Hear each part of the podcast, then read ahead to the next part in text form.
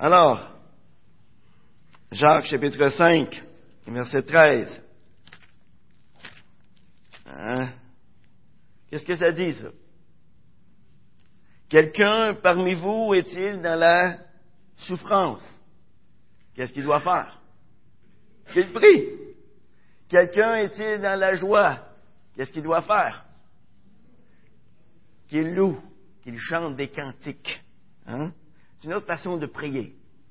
Quelqu'un parmi vous est-il malade? Qu'il appelle les anciens de l'Église et que ceux-ci prient sur lui en noyant d'huile au nom du Seigneur. La prière de la foi sauvera le malade et le Seigneur le relèvera. Et s'il a commis des péchés, il lui sera pardonné. Confessez donc vos péchés les uns aux autres et priez les uns pour les autres afin que vous soyez guéris. La prière agissante du juste a une grande efficacité. Élie était un homme de même nature que nous. Il pria avec instance pour qu'il ne pleuve pas et il ne tomba pas de pluie sur la terre pendant trois ans et six mois. Puis il pria de nouveau et alors le ciel donna de la pluie et la terre produisit son fruit. À chaque année, beaucoup de gens appréhendent le temps des fêtes à cause des mauvaises expériences du passé, où il y a eu des chicanes, des paroles déplacées, qui ont mis tout le monde mal à l'aise, qui ont créé des divisions dans la famille. Mais lorsque la langue est utilisée pour la gloire de Dieu, elle peut devenir une bénédiction merveilleuse pour tous ceux qui écoutent. Tout au long de cette lettre, vous allez le remarquer, nous avons vu que Jacques avait beaucoup, mais beaucoup à nous dire au sujet de la langue. Par exemple, au début du chapitre 5, Jacques a nommé deux mauvais usages de la langue. D'abord au verset 9, se plaindre les uns des autres. Et ensuite au verset 12, jurer. Ensuite au verset 10 et 13, Jacques nous parle des bonnes choses que la langue peut faire. Elle peut proclamer la parole de Dieu. On voit ça au verset 10. Et elle peut aussi prier et louer Dieu. On voit ça au verset 13. Saviez-vous que la prière est l'un des privilèges les plus élevés qu'un chrétien peut posséder? Pensez-y un petit instant. En tant qu'enfant de Dieu, nous pouvons venir librement et avec hardiesse devant Dieu et lui partager nos besoins en tout temps, 24 heures sur 24. Dieu est toujours là pour écouter. Et à huit reprises, on voit dans ces six versets que je viens de lire, Jacques mentionne la prière. Et vous allez remarquer encore une fois que la prière est mentionnée à chaque verset. Ce que Jacques veut nous enseigner ici, c'est pas juste prier, c'est la puissance de la prière. La puissance de la prière. La prière peut nous apporter beaucoup de réconfort au milieu des circonstances difficiles auxquelles nous avons faire face, qu'on va traverser tôt ou tard dans cette vie. Dans ce passage, eh bien, Jacques décrit quelques situations particulières. Et dans chacune d'entre elles, il nous encourage à prier. J'aimerais regarder avec vous ce matin trois de ces situations où la parole de Dieu nous exhorte à prier. Première situation, on la voit au verset 13. La parole de Dieu nous exhorte d'abord à prier lorsque nous sommes dans la souffrance et lorsque nous sommes dans la joie. Dans ce verset, Jacques décrit deux états dans lesquels nous devons tous faire face un jour ou l'autre durant cette vie. La souffrance et la joie. Deux états.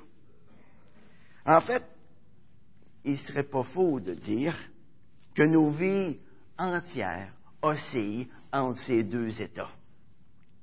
La vie nous amène à la fois son lot de souffrance et son lot de joie. Et tout au long de notre vie, nous vivons toutes sortes de détresses. Nous vivons toutes sortes de souffrances. Par exemple, ce matin, je suis incommodé par un, un bon rhume que quelqu'un pourrait appeler un vilain rhume. Alors voilà. Alors, dépendamment, comment est-ce qu'on le voit? Ça peut être un bon ou un vilain. Alors, comment réagir face aux problèmes de la vie? Comment est-ce qu'on doit réagir? Eh bien, la Bible nous donne une réponse ici, hein, au verset 13. Et cette réponse, elle est bien, bien simple. Elle se résume en un mot. Un, un mot de quatre lettres. Prie. Prie. Ici, Jacques établit un contraste avec le monde incrédule qui nous environne. Vous savez, les gens du monde, lorsqu'ils font face à des problèmes, qu'est-ce qu'ils font? Eh bien, certains maudissent Dieu. Hein? D'autres le blasphèment. D'autres se plaignent et se renfrognent dans la colère à la pensée qu'une telle chose puisse leur arriver à eux. Ils disent avec colère, je mérite pas ça. Je mérite pas ça. D'autres, comme les marins païens, ou sur le navire où se trouvait Jonas, implorent chacun leur Dieu. Ils prient dans le vide, tout en espérant que quelqu'un va les entendre. Ça, ce sont quelques-unes des réponses humaines face à la détresse, face aux souffrances. Par contre, pour le chrétien né de nouveau, toute détresse ou toute souffrance, c'est une occasion de venir devant Dieu pour exprimer sa totale dépendance de lui. On est dépendant de Dieu, qu'on le veuille ou pas. Hmm? La souffrance nous amène à dépendre de Dieu d'une façon spéciale. C'est d'ailleurs ce que Jacques, euh, c'est-à-dire ce que 1 Pierre 5, verset 7 nous dit. Hein? Il dit, déchargez-vous sur qui? Sur Dieu, sur lui. De quoi? De tous vos soucis. Pourquoi? Car lui-même prend soin de vous. Dites-moi, quel est le plus grand bien que Dieu veut pour chacun d'entre nous? Bonne question. Quel est le plus grand bien que Dieu veut pour chacun d'entre nous? Amen. Tu as mis le doigt dessus. Exactement. Qu'on ressemble de plus en plus à Christ. Pas vrai? Et Dieu n'épargnera aucune épreuve, aucune bénédiction pour que nous devenions de plus en plus semblables à Christ. C'est Dieu qui décide du dosage des épreuves et des bénédictions dans notre vie. Alors, au lieu de se plaindre, lorsque survient l'épreuve, nous devons plutôt prier. Nous devons plutôt demander la sagesse dont nous avons besoin pour comprendre la situation et l'utiliser pour sa gloire à lui. Pour sa gloire à lui. La fin du verset 13 nous dit, quelqu'un est-il dans la joie? Bon, il n'y a pas juste la détresse dans notre vie. Il y a de la joie aussi. Hein? La vie a ses moments joyeux. Il y a des moments où l'on se sent bien dans notre peau, où tout va comme on le veut, où les circonstances sont plaisantes. Et ça, ça nous donne la joie. Ça nous donne la joie. Qu'est-ce qu'on fait lorsque les choses vont bien pour nous? Qu'est-ce qu'on fait?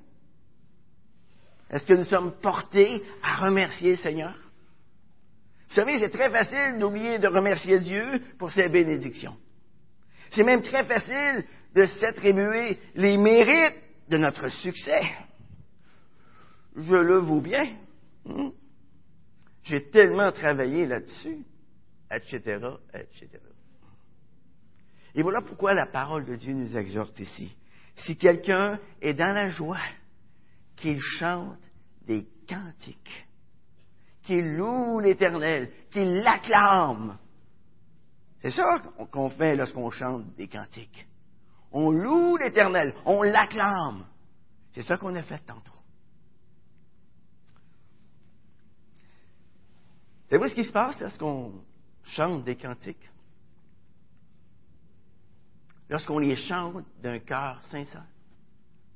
Pas juste chanter des cantiques, mais lorsqu'on les chante d'un cœur sincère. Savez-vous ce qui se passe?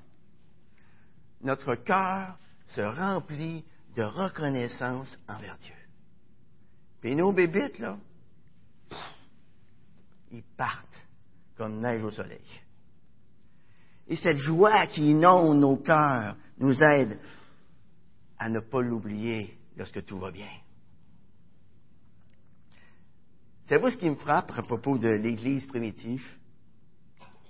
C'est que la louange et la prière étaient des éléments importants dans leur adoration. Et il doit en être de même pour nous aujourd'hui. Nos prières, nos chants doivent être une, expression de notre vie spirituelle intérieure. Et cela en toutes circonstances, qu'on soit dans la détresse ou dans la joie. La deuxième situation où la parole de Dieu nous exhorte à prier, c'est lorsque nous sommes aux prises avec la maladie. Et on voit ça au verset 14 et 15. Quelqu'un parmi vous est-il malade? Qu'il appelle les anciens de l'Église. Et que ceux-ci prient sur lui en loignant d'huile au nom du Seigneur. La prière de la foi sauvera le malade, et le Seigneur le relèvera. Et s'il a commis des péchés, il lui sera pardonné. Le mot pour malade ici, dans le grec, c'est le mot asthénei, qui signifie être faible. Être faible.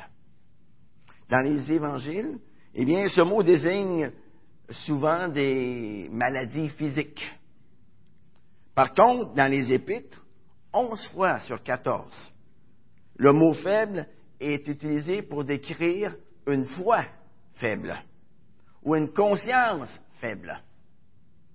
Ici, Jacques fait allusion à ceux qui sont épuisés, à ceux qui sont faibles, et cela peut être tout aussi bien physiquement parlant que spirituellement parlant.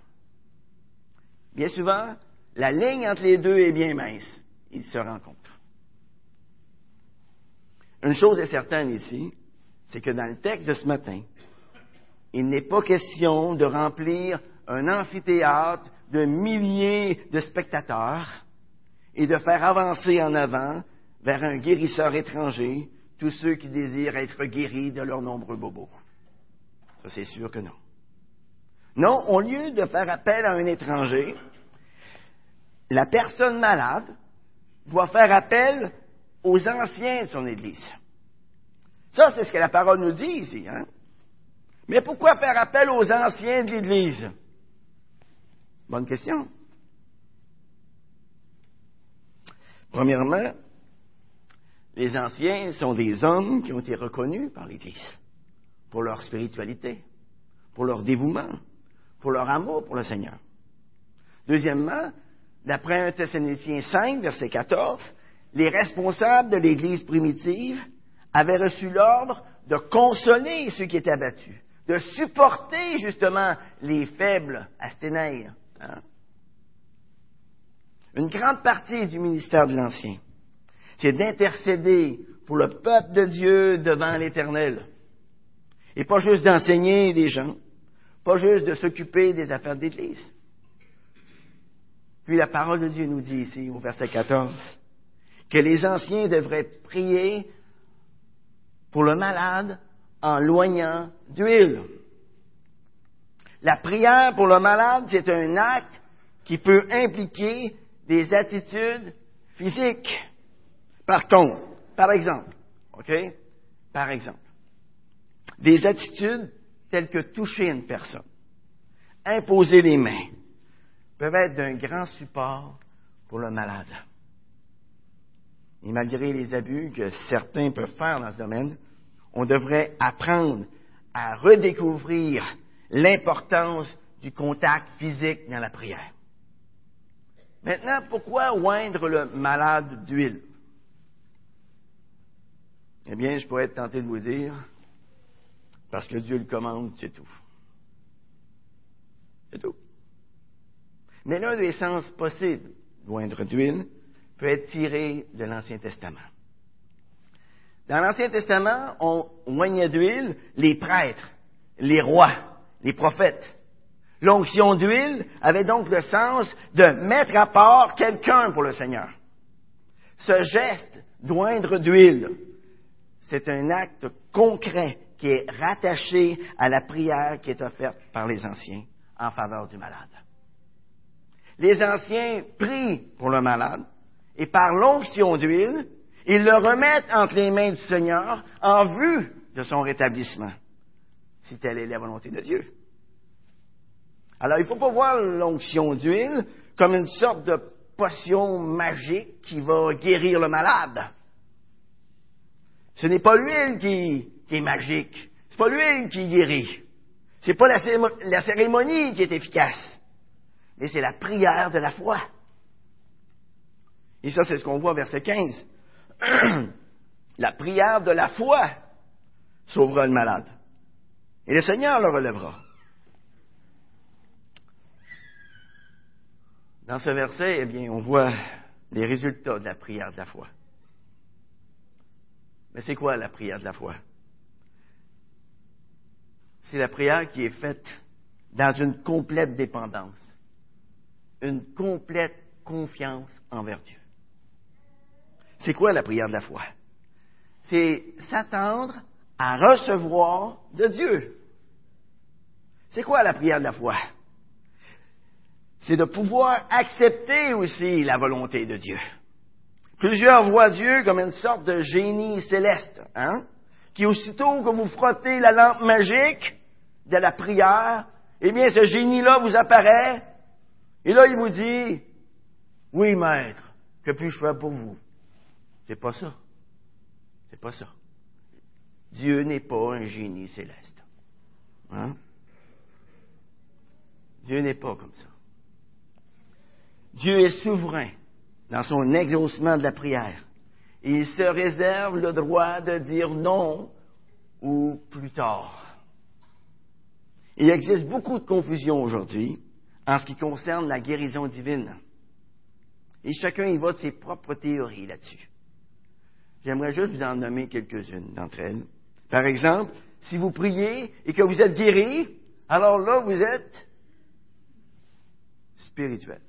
Hein?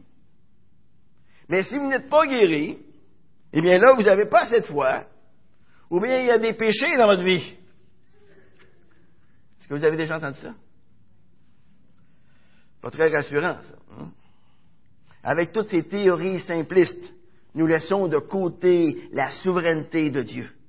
C'est lui qui a le mot final. Il peut se glorifier à travers notre guérison, comme à, travers le fait que nous ne sommes pas guéris.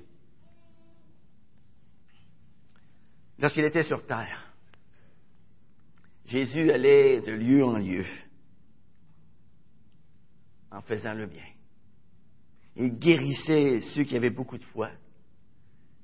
Il guérissait aussi ceux qui n'avaient pas beaucoup, ou pas du tout. L'apôtre Paul, l'un des, des, grands géants de la foi, implora Dieu de lui enlever son écharpe dans la chair à trois reprises. Est-ce que Dieu lui a enlevé? Non. Dieu a simplement dit à Paul, ma grâce te suffit. Ma grâce te suffit.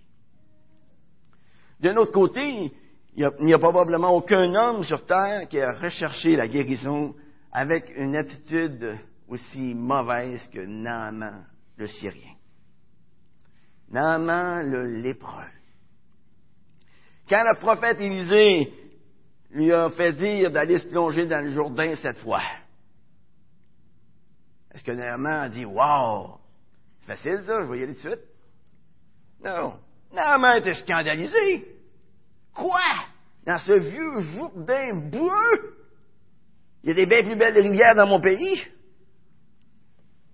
Il était furieux. Il voulait s'en aller. Et ses serviteurs ont dû le supplier de donner au moins une chance à Dieu d'agir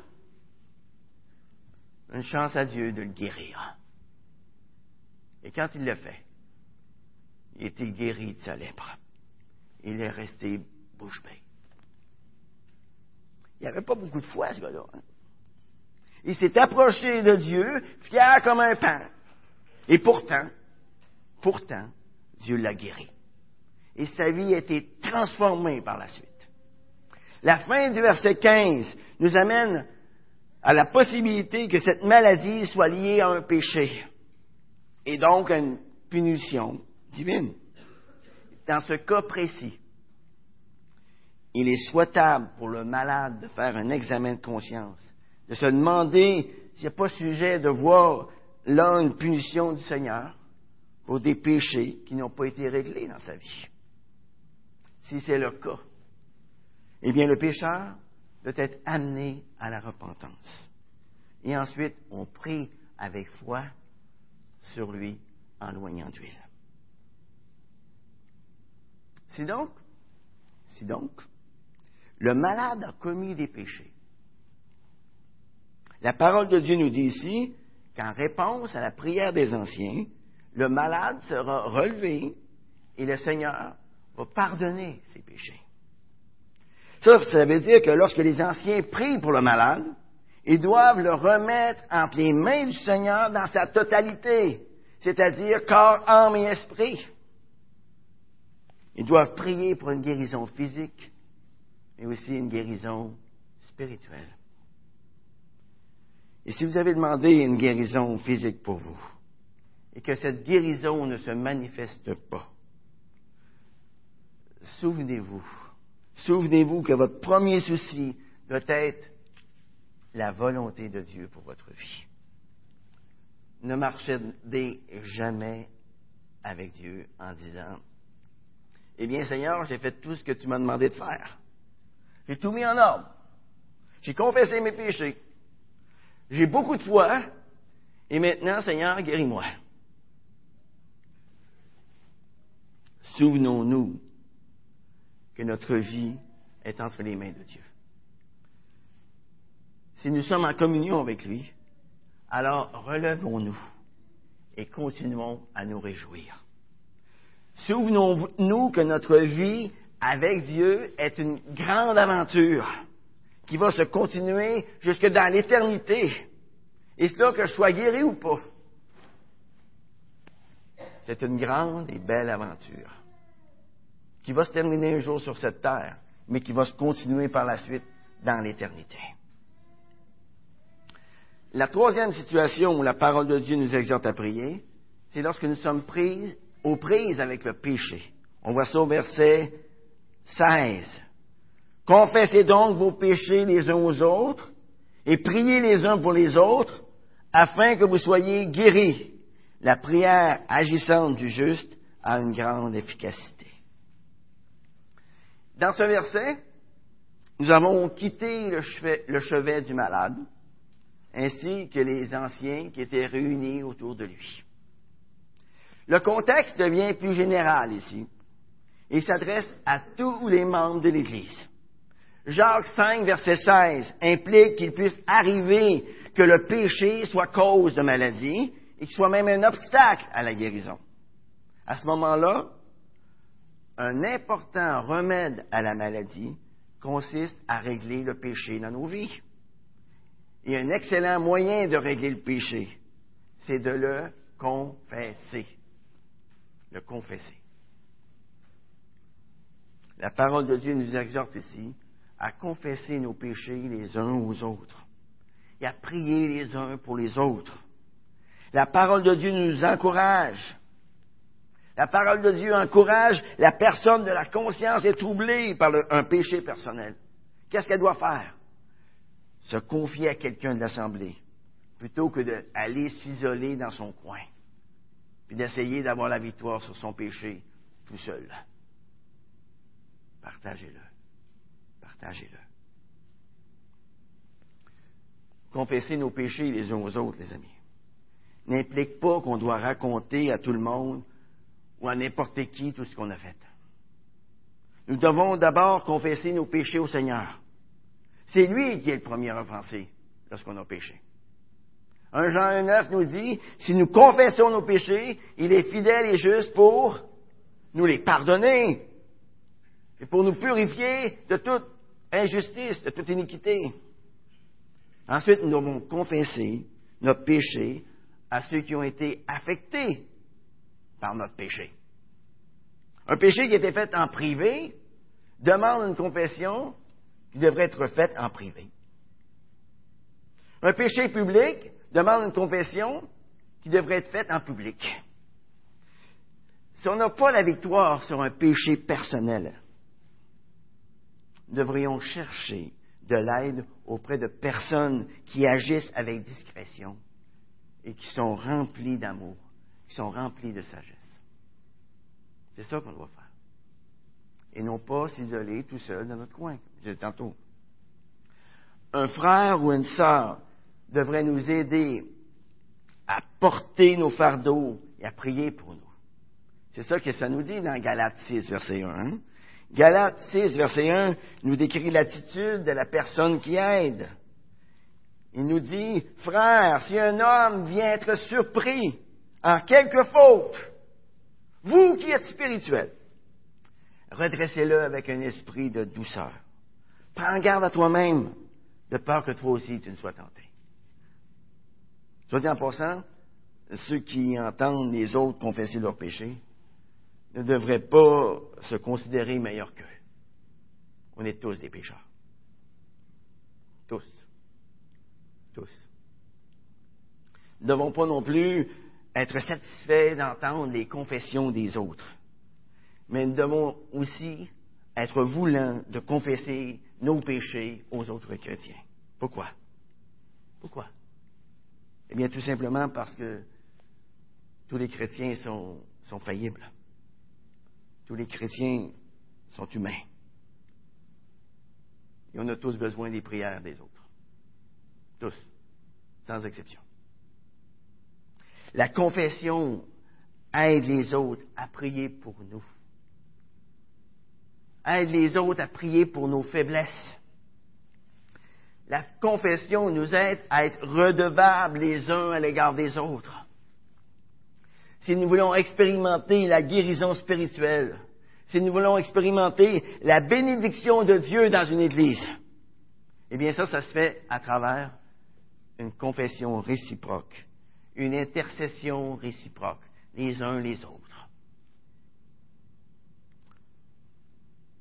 Et ensuite, afin d'encourager les chrétiens à prier les uns pour les autres, et spécialement pour ceux qui sont faibles spirituellement parlant. La parole de Dieu nous rappelle que la prière fervente du juste a une grande efficacité. Wow.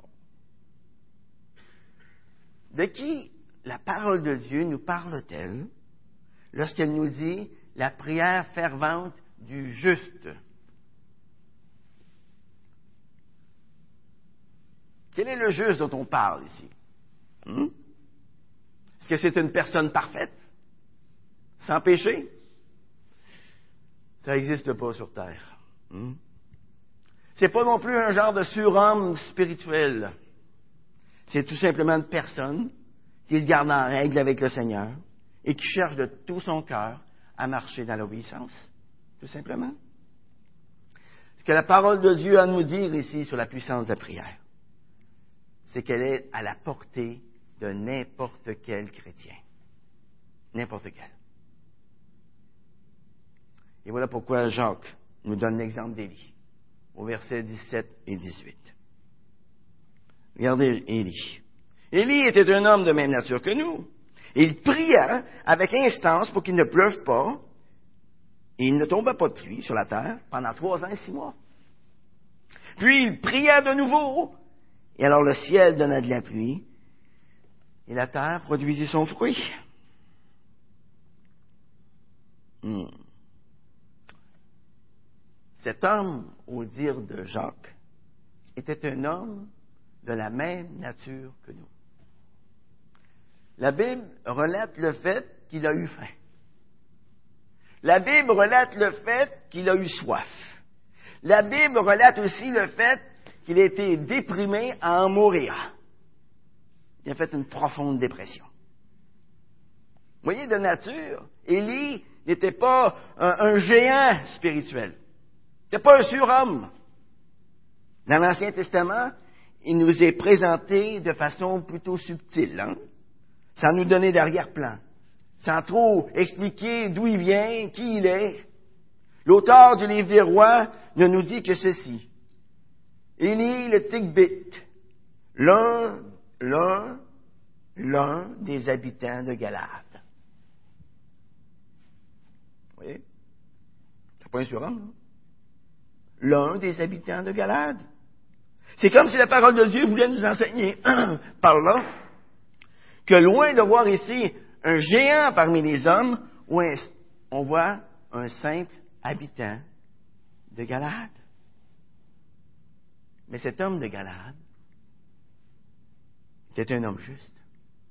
C'était un homme qui croyait à la prière. C'était un homme qui avait à cœur la justice de Dieu. Et Dieu a fait de grandes choses en réponse à sa prière. En fait, Dieu a arrêté la pluie pendant trois ans et demi, hein, en réponse à la prière d'Élie. Est-ce qu'Élie a cherché à, arrêter la pluie dans le but de s'amuser, savoir si ses pouvoirs étaient forts? Non. Est-ce qu'il a fait ça dans le but de se venger de Cab et de Jézabel? Non plus. Mais uniquement dans le but de ramener le peuple d'Israël à Dieu. C'était ça son but. Et voilà pourquoi Dieu l'a exaucé. L'exemple d'Élie est pour nous un encouragement à la prière. Si l'un des habitants de Galade a pu faire une telle chose, rien ne nous empêche de demander à Dieu des choses extraordinaires. Pourquoi? Nous avons le même Dieu. Il reste le même hier, aujourd'hui, éternellement. Nous avons le même Dieu. Ce n'est pas Élie qui a quelque chose. C'est le Dieu d'Élie qui répond à la prière qui a quelque chose. Mais oh, la prière fervente du juste ne doit jamais être sous-estimée. Pourquoi? Parce que nous voyons aussi qu'elle est d'une très grande efficacité. Une question personnelle à se poser régulièrement. Est-ce que je recours régulièrement à la prière lorsque je suis dans la joie? Est-ce que je recours régulièrement à la prière lorsque je suis dans le trouble? Est-ce que je suis le genre de personne qui recherche le support des autres dans la prière? Vous savez, le Seigneur ne nous appelle pas juste à vieillir, il nous appelle aussi à grandir. Et la prière est un élément essentiel à notre nutrition spirituelle. En ce qui concerne la prière, Satan a juste trois mots à dire. Les deviner? Trois mots.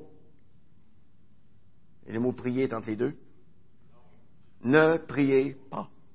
Tout simplement. Il y a trois mots à dire. Dieu a trois mots à dire aussi. Qu'est-ce qu'il dit? Priez sans cesse. Ça se résume à trois mots. Priez sans cesse. Ça veut dire quand, ça? Partout, en tout temps. En toutes circonstances, favorables ou non. Dans la souffrance comme dans la joie. Dans la santé comme dans la maladie. Priez pour soi, mais aussi prier pour les autres.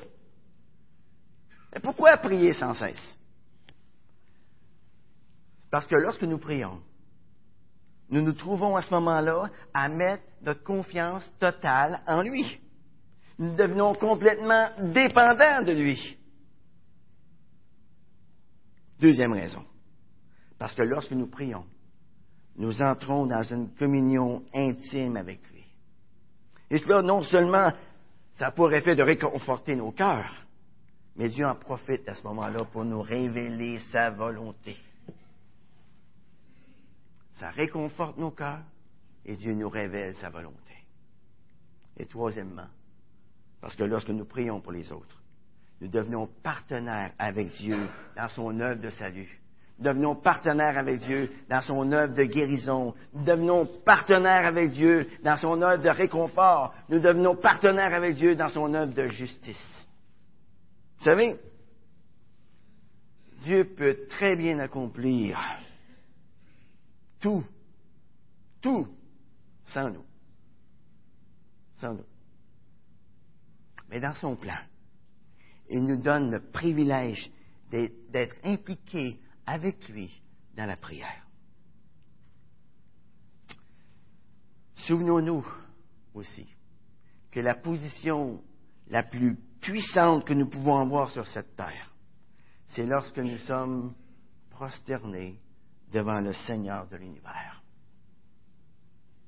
C'est la position la plus puissante qu'on peut avoir sur cette terre.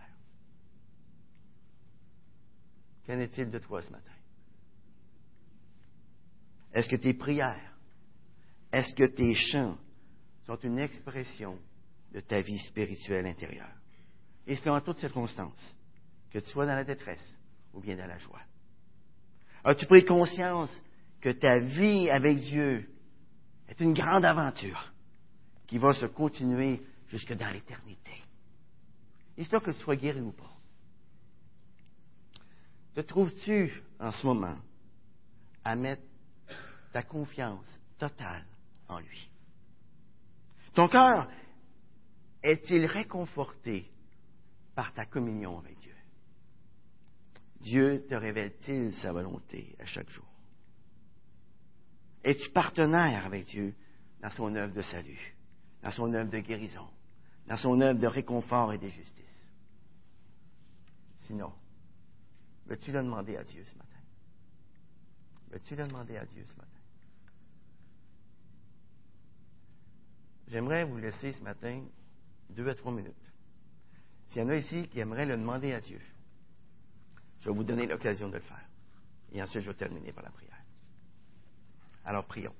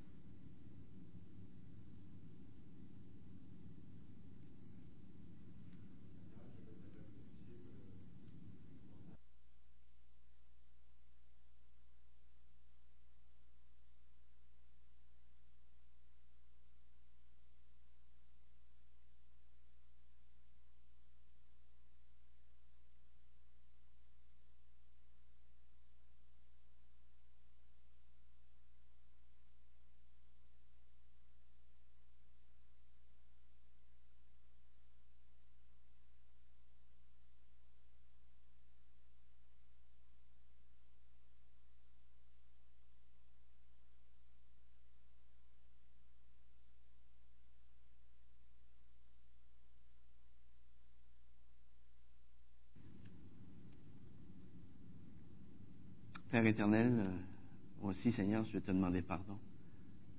Parce que bien souvent, j'ai négligé cet aspect de la vie chrétienne qui est la prière. Seigneur, euh, merci parce que tu m'as fait réaliser une fois de plus l'importance, l'importance de te prier, l'importance d'intercéder pour nos frères et sœurs, l'importance d'intercéder pour tout ce qui nous arrive, l'importance de te louer, l'importance d'être en communion avec toi jour après jour. Seigneur, euh, merci pour ce texte de ce matin qui m'a fait beaucoup de bien. Seigneur, je te prie afin que ce soit aussi le cas pour chacun des membres de ton Église. On puisse réaliser tous ensemble la puissance de la prière, la puissance que tu donnes à chacun de tes enfants. Merci pour l'exemple d'Élie, l'un des habitants de Galade. Et Seigneur, on est ici l'un des habitants de Saint-Hyacinthe et des environs. Et tu attends la même chose de nous, la prière de la foi. Alors donne-nous, Seigneur, cette sagesse, cette grâce d'intercéder avec foi, en toutes circonstances. Au nom de Jésus. Amen.